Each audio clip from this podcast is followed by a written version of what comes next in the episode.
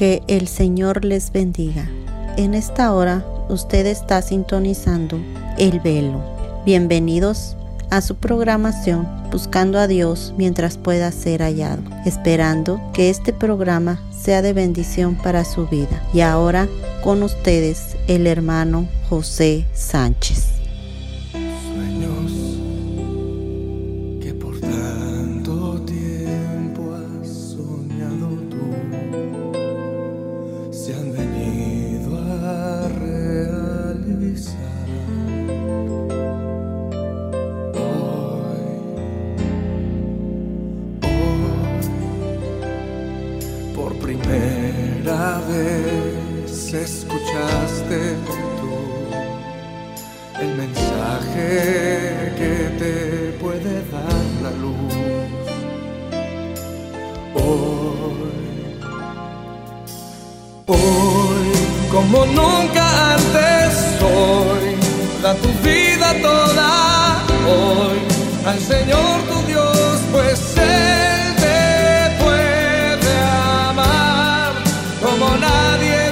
amor.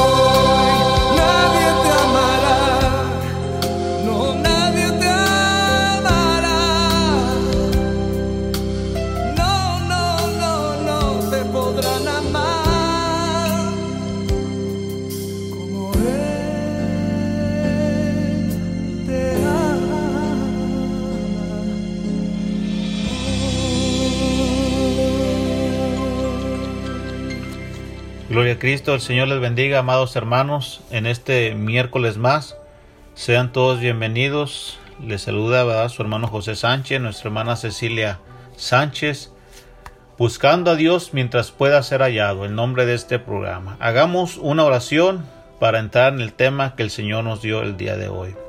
Amantísimo Dios, Dios Santo, te bendecimos y te honramos porque eres bueno, Señor. Ayúdanos, Señor Santo, a que este programa, Dios mío, salga con excelencia, Señor, que salga lo mejor que es para honrar y bendecir tu nombre, Señor. Rogamos por aquellas personas, Señor, que han de escuchar este programa, que tú vayas, Señor, y trabajes sobre sus corazones. Gracias te damos, Dios mío, una vez más, en el nombre de Jesús. Amén. Gloria al Señor. Gloria a Cristo. El tema que el Señor nos daba esta para esta tarde es un cristiano dispuesto a morir. Un cristiano que no tiene que estar amedrentado, no tiene que estar con el temor de que va a pasar con mi vida si yo muero, sino tenemos que estar dispuestos a morir, pero estamos, vamos a aplicarlo de esta manera, por la causa de nuestro Señor Jesucristo. Aleluya. Nuestro texto base se encuentra en San Mateo 16, 24 y 25. Dice la palabra del Señor de esta manera. Dice entonces Jesús dijo a sus discípulos, Si alguno quiere venir en pos de mí, niéguese a sí mismo, y tome su cruz y sígame. Porque todo el que quiera salvar su vida, la perderá. Y todo el que pierda su vida por causa de mí, la hallará. Gloria al Señor. Negarse a sí mismo y tomar su cruz y seguirle no es fácil, amado hermano. No es fácil. Así es que entremos un poquito en el tema. Aleluya. Comencemos con lo que Jesús quiso decir al mencionar tome su cruz y sígame. Aleluya. Muchas personas interpretan la cruz como una carga que deben de llevar en sus vidas, una relación tensa, un trabajo ingrato, una enfermedad física, un orgullo autocompasivo. Dicen, esa es mi cruz que tengo que llevar. Dicha interpretación no es lo que Jesús quiso decir cuando dijo, tome su cruz y sígame. Cuando Jesús llevó su cruz hasta el Gólgota para ser crucificado, nadie estaba pensando en la cruz como símbolo de una carga que había que llevar. Para una persona en el primer siglo, la cruz significaba una sola cosa, la muerte por la forma más dolorosa y humillante que los seres humanos podrían desarrollar. Dos mil años después, los cristianos ven la cruz como un símbolo valioso de la expiación, perdón, gracia y amor. Pero en los días de Jesús la cruz representaba solamente muertes torturosas, aleluya, puesto que los romanos obligaron a los condenados a llevar sus propias cruces al lugar de la crucifixión. Al llevar una cruz significaba llevar su propio mecanismo de ejecución mientras se enfrentaban al ridículo por el camino a la muerte. Por lo tanto, tome su cruz y sígame significa estar dispuesto a morir con el fin de seguir a Jesús. A esto se le nombra morir a sí mismo es un llamado a la entrega absoluta. Después de que Jesús ordenó llevar la cruz, dijo, porque todo el que quiera salvar su vida, la perderá. Y todo el que pierde su vida por causa de mí, éste la salvará. Pues si nosotros nos pusiéramos a meditar por unos segundos, ¿qué puedo hacer por la causa de Cristo? A la verdad nos quedaríamos cortos en nuestra forma de aplicar la palabra de Dios a nuestras vidas la palabra, tome su cruz y sígame, va más allá de nuestras expectativas. Esto solamente lo podemos interpretar a través de las escrituras. En cierta ocasión Santiago dijo en 1.5, y si alguno de vosotros tiene falta de sabiduría, pídala a Dios, el cual da a todos abundantemente y sin reproche, y le será dada. Esto de hablar, amados hermanos, de negarse a sí mismo y tomar su cruz y seguir al Creador, a nuestro Señor Jesús, yo creo que esto va mucho más allá de nuestras expectativas. Esto va mucho más allá de lo que nuestra mente puede asimilarlo. Por eso es que Santiago dice, si alguno de vosotros tiene falta de sabiduría, pues pídala a Dios, él la da a todos abundantemente y sin reproche. Dice, y le será dada. La condición en este punto es que tenemos que pedir. Eh, le narro este versículo tan pequeño de Santiago porque negarse a sí mismo y tomar su cruz y seguir a Jesús, yo creo que nuestra mente física no puede asimilarlo, no puede eh, decir hasta qué punto debo de seguir a Jesús. Pero la misma Biblia me enseña que físicamente es hasta morir, hasta lo último, es decir, entregarlo todo. En este momento, antes de continuar con la enseñanza, vamos a escuchar por mi esposa Cecilia Sánchez una reflexión. Aleluya.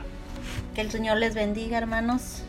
Damos gracias a Dios porque estamos una vez más aquí para la honra y la gloria de Dios. Y como dice mi esposo, hoy les traigo, hermanos, una reflexión que se titula Morir para el mundo es saber vivir. Todos nosotros tenemos semillas de vida que pueden germinar solo cuando enfrentan a la posibilidad de ser enterradas para que en el proceso de muerte y descomposición la semilla se convierta en una multiplicación de vida. Aunque suene extraño, esta reflexión encierra un gran principio universal. Por ejemplo, hay hombres que decidieron enterrar su mente entre los libros durante muchos años para luego cosechar una multitud de éxitos académicos. Otros enterraron su cuerpo en gimnasios y en ejercicios agotadores para poder cosechar una medalla o un récord olímpico. Sin embargo, la gran mayoría de hombres y mujeres no se atreven a enfrentarse al desafío de alcanzar un sueño o un, ideal porque no están dispuestos a jugarse el todo por el todo. Se conforman con guardar la semilla en un frasco e imaginar lo lindo que sería el fruto. O son como el niño que ingenuamente no come su helado para que le dure para siempre. Lo lamentable es que el helado se le escurrirá entre los dedos sin poder detenerlo. Así también, hermanos, a muchos de nosotros se nos están escapando las oportunidades porque no tenemos la pasión y el coraje suficiente para involucrarnos en algo que nos puede costar la vida. Vemos ahí en Juan 12:25 que dice, el que ama su vida la perderá.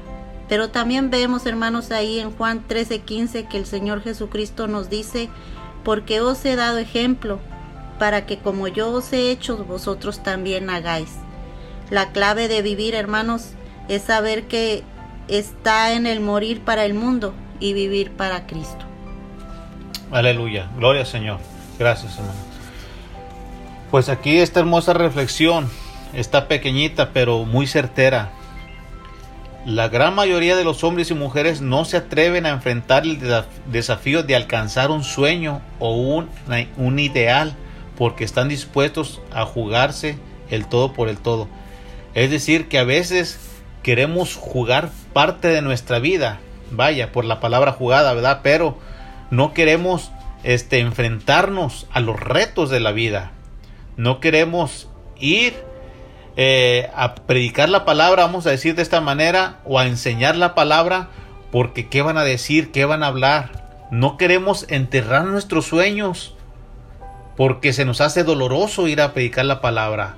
O queremos ir a predicar la palabra, pero que no llevar aquella, como dice nuestro tema, no queremos hacer morir el yo. O sea, de cierta manera soy cristiano cuando hablo, de Cristo, soy cristiano cuando predico la palabra, soy cristiano cuando se me invita a dirigir, soy cristiano cuando se me invita a tocar, pero nada más hasta ahí. Yo no quiero un compromiso más allá como lo tuvieron los apóstoles, como lo tuvieron los discípulos, aleluya, como lo tuvieron los profetas. Un compromiso de ese yo no quiero. ¿Por qué no lo quiero? Porque tengo que enterrar mis sueños. Aleluya. Pero de esa forma, pues no podemos llegar a ser realmente aquellos discípulos que nuestro Señor Jesucristo espera. Por eso, el que, por eso nuestro Señor Jesucristo dijo en Juan 13:15, como leía mi esposa, porque os he dado ejemplo para que como yo os he hecho, vosotros también hagáis. Sabemos que nuestro Señor Jesús, lo que Él hizo, lo llevó hasta la muerte. Una muerte de cruz, la muerte más vergonzosa y más dolorosa, donde morían los malhechores. Aleluya. En cierta ocasión, nuestro Señor Jesucristo dijo estas palabras en Mateo. Bienaventurados los que padecen persecución por causa de la justicia, porque de ellos es el reino de los cielos. Bienaventurados sois cuando por mi causa os vituperen y os persigan, y digan toda clase de mal contra vosotros mintiendo. Y dice, gozaos y alegraos, porque vuestro galardón es grande en los cielos, porque así persiguieron a los profetas que fueron antes que vosotros. Aleluya. Por ejemplo, aquí dice los profetas, por ejemplo, si recordamos a algunos, por ejemplo Jeremías, que fue un hombre que por hablar la verdad, por profetizar la verdad al pueblo de Israel, murió apedreado. También tenemos, por ejemplo, a Isaías. Isaías fue un hombre que también predijo muchas cosas hasta la venida del Mesías. Aleluya. Y este hombre, por hablar la verdad, murió aserrado. Otros fueron metidos a los leones, otros jóvenes, los jóvenes hebreos, Cedrán, Mesac, Abednego, fueron metidos al horno de fuego. Aleluya. Y podemos ver muchos ejemplos de personas que realmente estuvieron dispuestas a pagar un precio. De esas personas me refiero yo, que están dispuestas a morir, que están dispuestas a darlo el todo por el todo. Pero vamos a ver un ejemplo de dos apóstoles, de este hombre llamado Juan, el otro llamado Pedro. Este ejemplo se encuentra en Hechos 5, aleluya, del versículo 12 hasta el 18, aleluya.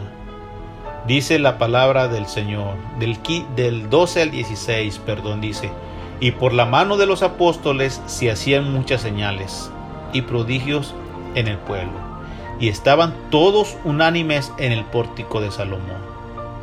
De los demás ninguno se atrevía a juntarse con ellos, mas el pueblo los alababa grandemente, y los que creían en el Señor aumentaban más y más. Gran número así de hombres como de mujeres, tanto que se sacaban a los enfermos y eran llevados a las calles y los ponían en camas y lechos para que al pasar Pedro, a lo menos su sombra cayese sobre alguno de ellos. Y aún de las ciudades vecinas muchos venían a Jerusalén, trayendo enfermos y atormentados de espíritus inmundos, y todos, todos eran sanados, dice la escritura. Aleluya. Tremendo, tremendo Juan y Pedro lo que andaban haciendo después de que nuestro Señor Jesucristo les dio las instrucciones para que fueran a predicar, para que fueran a libertad, para que fueran a traer al cautivo a los pies de Cristo. Aleluya.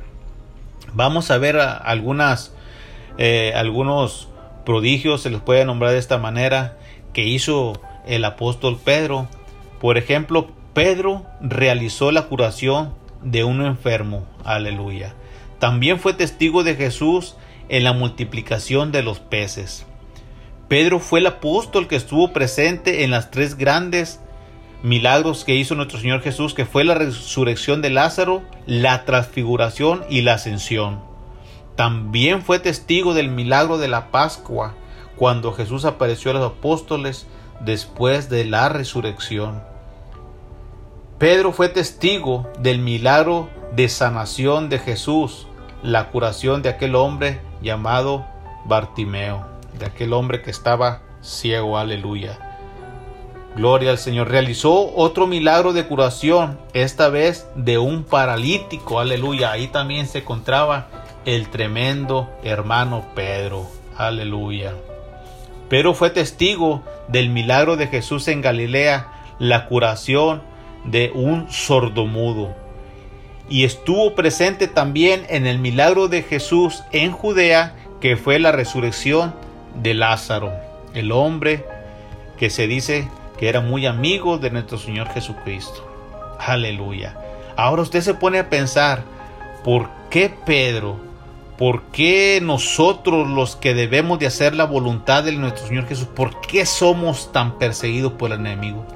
usted se pone a pensar por qué el enemigo nos odia tanto, por qué el enemigo nos quiere llevar a sus redes, por qué el enemigo no quiere que sirvamos al Creador, por qué el enemigo no quiere que prediquemos a nuestro Señor Jesucristo, porque el mismo diablo no pudo vencer a nuestro Señor Jesús en la cruz del Calvario. Él pensaba que lo había vencido cuando lo había crucificado, cuando lo habían martirizado y le habían clavado aquellos clavos en un madero en sus manos. Pero al tercer día dice la escritura que nuestro Señor Jesucristo resucitó y hoy en día está sentado a la diestra del Dios Padre. Ahora usted se da cuenta por qué somos los cristianos tan señalados y tan perseguidos por el enemigo. No crea que Pedro se salvó de esta situación de ser de ser este eh, atraído por aquellas personas que no querían el bien para un pueblo. Oiga, pues no, ¿quién no va a querer que la gente sea sana? ¿Quién no va a querer que los paralíticos anden? ¿Quién no va a querer que aquel sordomudo este, empiece a oír y empiece a hablar? En aquellos tiempos nosotros sabemos por medio de la escritura que existían muchos brujos que tenían poderes. Y entonces a ellos se les estaba yendo el negocio, a ellos se les estaba yendo el negocio, ¿por qué? Porque ellos pedían algo a cambio del favor que se les hacía. Mas sin embargo, nuestro Señor Jesucristo, todo lo que hace y todo lo que hizo hasta ahora lo hace bajo su gracia y bajo su misericordia y bajo su amor. Y todo lo que sucede bajo esta tierra, ya sea que haya políticos, ya sea que haya ciegos, todo es para que por medio de todo ello sea su nombre glorificado. Aleluya. Vamos a ver qué es lo que sufría, algo un poco de lo que Pedro estaba eh, sufriendo por la causa de Cristo. Dice la palabra de Dios en Hechos 5, 17 y 18. Dice que entonces levantándose el sumo sacerdote y todos los que estaban con él, esto es la secta de los saduceos, se, llamaran, se llamaban entonces. Dice que se llenaron de celos y echaron mano a los apóstoles y los pusieron en la cárcel pública. Y esto era por causa de andar predicando el Evangelio. Esto era por causa de andar haciendo sanaciones. Oiga, qué personas tan, se puede decir, tan envidiosas, aleluya. Ellos teniendo la oportunidad de hacer lo mismo, no querían hacerlo, aleluya. Ellos pudieron rendirse, refiriéndome a Pedro. Ellos pudieron eh, haber maldecido y negar los hechos, y apartarse y salir de la cárcel e irse, pero tenían la plena confianza de quien los había llamado también los iba a guardar el día de la prueba. Ahora, este hombre llamado Pedro, este hombre llamado Juan, no nada más se dedicaban a eso. El Señor Jesucristo a eso los había mandado, a eso les había ordenado, a que fueran y hicieran más discípulos. Pero en medio de esa tribulación, en medio de esa congoja, ellos también se dedicaban a animar a los primeros cristianos. Los primeros cristianos también tenían miedo como usted y como yo. Ellos también sentían temores. Pero Pedro y Juan veían algo en ellos, que había temor, que había miedo. Por eso es que Pedro anima a los cristianos a no desanimarse, aleluya. Y en primera de Pedro 4:12, gloria al Señor, al 16 dice, Estimados hermanos, no se sorprendan por la dolorosa prueba por la que están pasando como si fuera algo extraño. Más bien, alégrense de compartir los sufrimientos de Cristo para que estén llenos de alegría el día en que Él aparezca en su gloria. Si, si vosotros nos maldicen por la causa de Cristo, ustedes son afortunados porque el gozo del Espíritu de Dios está sobre ustedes. Aleluya. Y dice el 15, si son asesinos, ladrones o delincuentes, o si se meten en asuntos ajenos, merecen sufrir y pasar vergüenza. Pero si alguno de ustedes sufre por ser cristiano, no se avergüence. Más bien, más bien, aleluya, agradezca a Dios por llevar su nombre. Aleluya. Aquí Pedro va y les anima y les dice, hey, no se desanimen, sigan adelante. Se quieren avergonzar. Bueno, si tú eres un asesino, si tú eres un ladrón, si tú eres un delincuente, pues ten vergüenza. Pero si no lo eres, aleluya, agradece a Dios por llevar su nombre y por ponerlo muy en alto. Aleluya. En otras palabras le está diciendo, agradece si te encarcelan, agradece si te persiguen, agradece si te levantan calumnia, agradece si murmuran de ti o de ustedes. Aleluya. Hermanos cristianos, sobre todo los cristianos, aleluya. No nos amedrentemos ni tengamos temor de seguir luchando y haciendo la voluntad y siguiendo el ejemplo de nuestro Señor Jesucristo que nos dejó a seguir por medio de las escrituras. No lloremos, no nos acobardemos, sino sigamos adelante en el plan que nuestro Señor Jesucristo nos dejó para obedecerlo. Aleluya.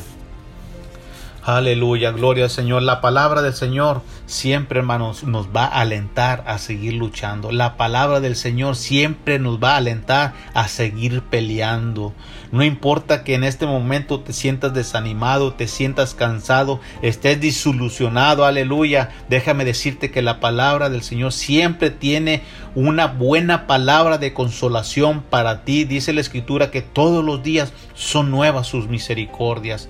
Todos los días hay un versículo para tu vida. Todos los días hay un capítulo para tu vida. Y tal vez el día de hoy esta palabra sea para ti la que el Señor tenía preparada para tu vida, para que emprendas el vuelo, para que te levantes, para que no te sentado, para que no te sientas caído, para que no te sientas derrotado. El Señor te quiere levantar, te quiere restaurar. Tal vez tú eres un misionero, un, eres un evangelista, eres un ex pastor, eres alguien que un tiempo luchó la buena batalla, pero te has desanimado. Aleluya, el Señor tiene esta palabra para ti. En cierta ocasión dijo el apóstol Pablo en Hechos 21:13, ¿qué hacéis llorando y quebrantados el corazón? Porque listo estoy no solo a ser atado, sino también a morir en Jerusalén por el nombre de nuestro Señor Jesús. Y en cierta ocasión, Pedro también dijo en 1 de Pedro 4:14, si sois vituperados por el nombre de Cristo, dichosos sois, pues el Espíritu de gloria y de Dios reposa sobre vosotros. Ciertamente por ellos Él es blasfemado, pero por vosotros es glorificado. Aleluya. Y otro versículo que me encanta, aleluya, que es el de nuestro tema central, nuestro versículo clave. Aleluya. Si alguno quiere venir en pos de mí, niéguese a sí mismo y tome su cruz y sígame porque todo el que quiera salvar su vida la perderá, y todo el que pierda su vida por causa de mí la hallará. Aleluya. Gloria al Señor. Bendiga el nombre del Señor. Gloria a Cristo. Aleluya. Pablo en cierta ocasión animando a los filipenses en el capítulo 3 versículo 17 le dice, hermanos, sed imitadores de mí y mirad a los que así se conducen según el ejemplo que tenéis entre vosotros. Porque por ahí andan muchos de las cuales os dije muchas veces, y aún ahora lo digo llorando, que son enemigos de la cruz, el fin de las cuales será perdición, cuyo Dios es el vientre y cuya gloria es su vergüenza, que solo piensan en lo terrenal, mas nuestra ciudadanía está en los cielos, de donde también esperamos al Salvador, a nuestro Señor Jesucristo, el cual transformará el cuerpo de la humillación nuestra para que sea semejante al cuerpo de la gloria suya, aleluya, por el poder con el cual puede también sujetar a sí mismo todas las cosas. Aleluya. Aquí vemos que el apóstol Pablo está animando a la iglesia cristiana, está animando a los hermanos como yo le animo el día de hoy. Pero también tengamos mucho cuidado porque el versículo 18 dice, por ahí andan muchos de las cuales os dije muchas veces, hablando el apóstol Pablo, y ahora lo digo llorando, que son enemigos de la cruz, aleluya, cuyo Dios es el vientre y cuya gloria es su vergüenza Aleluya, es decir, aquellas personas que se llenan de ego. A ellos, hermanos, vamos a orar por ellos. No vamos a criticarlos, vamos a orar por ellos. Vamos a, bendecirlos. Vamos a decir que Dios los puede restaurar, Dios los puede levantar. Aleluya. Pero el apóstol Pablo sí nos dice y nos da una advertencia, que tengamos cuidado, que los miremos también como ejemplo, pero para no caer en esas situaciones. Aleluya hay, algo muy importante en la vida del cristiano, que muchas de las veces todavía sigue morando en nosotros, y es el, el yo, el ego, de la cual está hablando también el, el apóstol Pablo. Dice que, que cuyo Dios es el vientre, el vientre se refiere al ego de la persona, el concepto de morir al yo se encuentra en todo el Nuevo Testamento, expresa la verdadera esencia de la vida cristiana, en la que tomamos nuestra cruz y seguimos a Cristo, Morir a sí mismo es parte de lo que es nacer de nuevo. El viejo hombre muere y el nuevo viene a nuestra vida. No solo los cristianos nacemos de nuevo cuando llegamos a la salvación, sino que también seguimos muriendo a nosotros mismos como parte del proceso de la santificación de Cristo sobre nuestras vidas. Morir a sí mismo es un acontecimiento que ocurre una sola vez, pero es un proceso que dura toda una vida. Jesús habló a sus discípulos repetidamente aleluya, acerca de tomar su cruz, un instrumento de muerte y seguirlo. Él dejó en claro que si alguno iba a seguirlo, debía negarse a sí mismo, lo que significa renunciar a su vida simbólica e incluso física. Este era un prerequisito para ser un seguidor de Cristo, quien proclamó el intentar salvar nuestra vida eterna resultaría en perder nuestra vida en el reino. Es decir, si yo deseo salvar mi vida aquí en lo terrenal, disfrutar todo lo terrenal, voy a perder mi vida espiritual y me perderé de toda una eternidad al lado de mi Señor Jesús. Aleluya. Gloria al Señor. Le damos muchas gracias a Dios por esta hermosa palabra. Fíjese que en cierta ocasión Lucas 14:27 nos dice, y el que, no, el que no lleva su cruz y viene en pos de mí, no puede ser mi discípulo. No puedes tú ser discípulo de Cristo si no tomas la cruz de Cristo. Y Juan nos dice, 1 de Juan 2.15 el 17, no améis al mundo ni las cosas que están en el mundo. Si alguno ama al mundo, el amor del Padre no está en él. Porque todo lo que hay en el mundo, los deseos de la carne, los deseos de los ojos, la vanagloria de la vida, no proviene del Padre, sino del mundo. Y el mundo pasa y sus deseos, pero el que hace la voluntad de Dios permanece para siempre. Amado hermano, es decir que el que pierda su vida aquí en la tierra verdaderamente, éste ha tomado su cruz y ha seguido a Jesús. Y no solo eso, sino que también ha sido sacrificado juntamente con Jesús en la cruz del Calvario. Aleluya. Gloria al Señor. Vamos a ver un ejemplo de lo que de lo que sucede en las iglesias. Vamos a hablar acerca de un sacramento, nada más lo vamos a ver como ejemplo.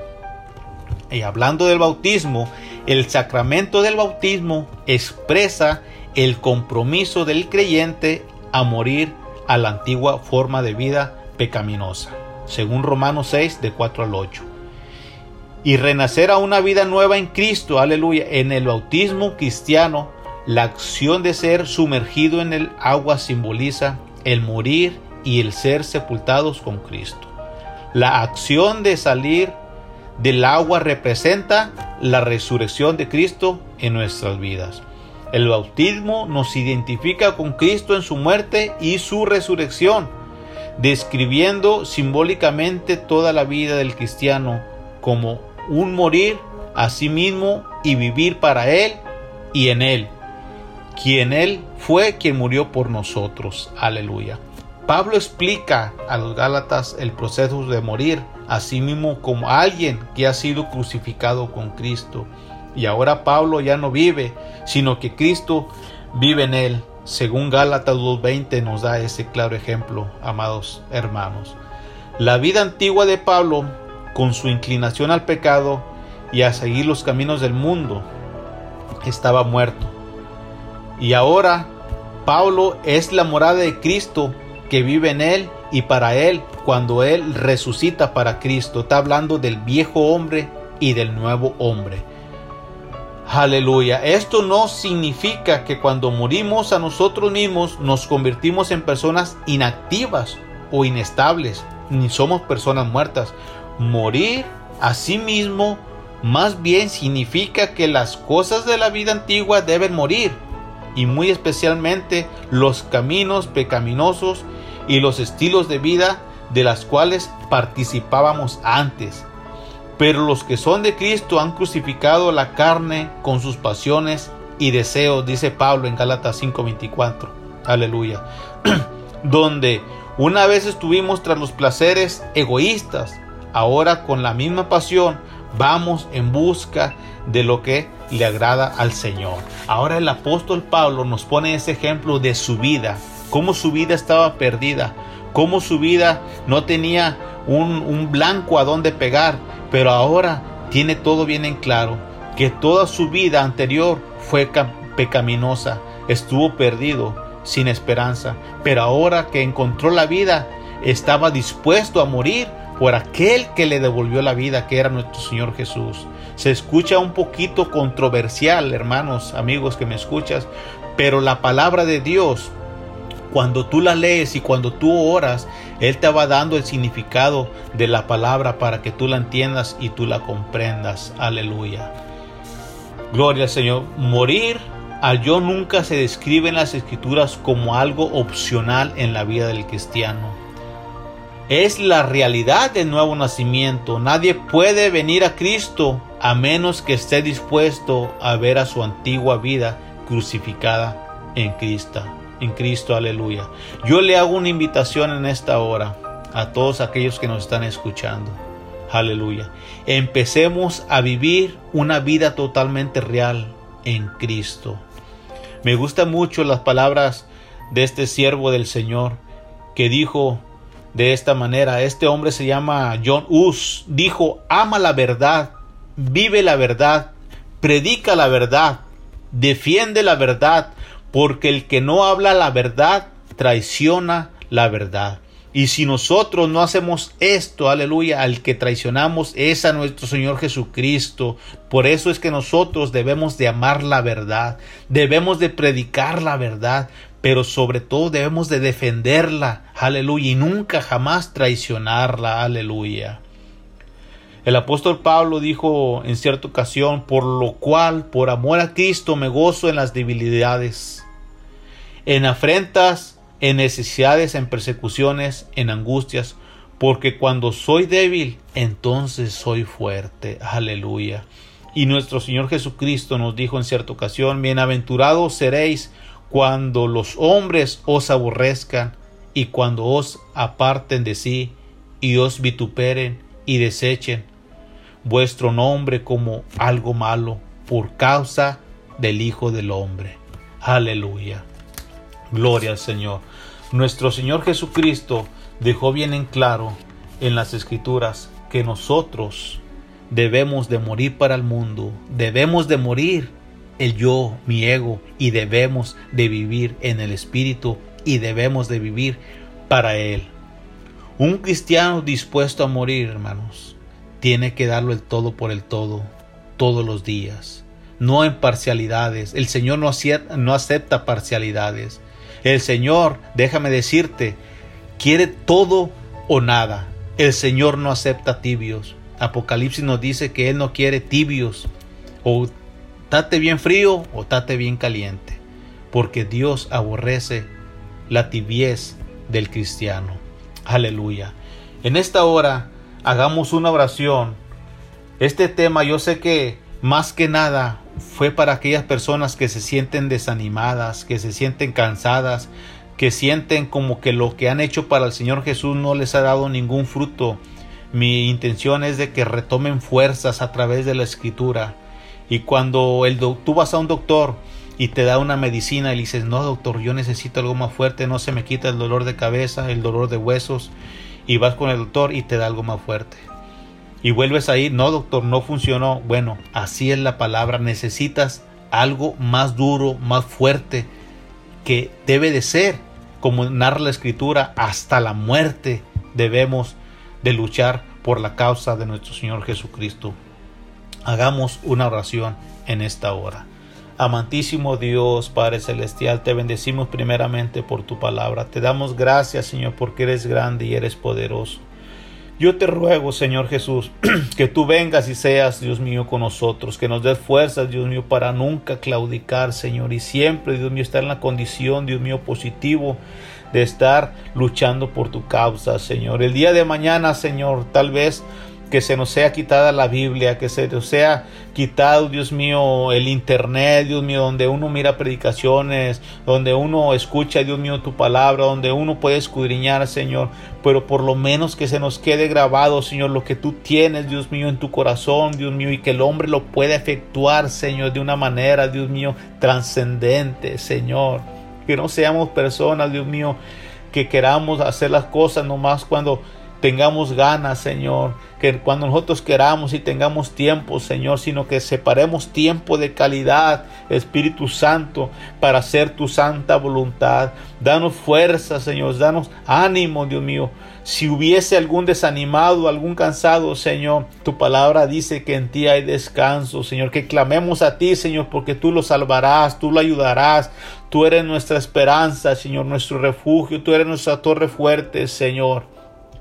Por eso es que a ti nos encomendamos, Padre de la Gloria. Te bendecimos y te adoramos, Señor.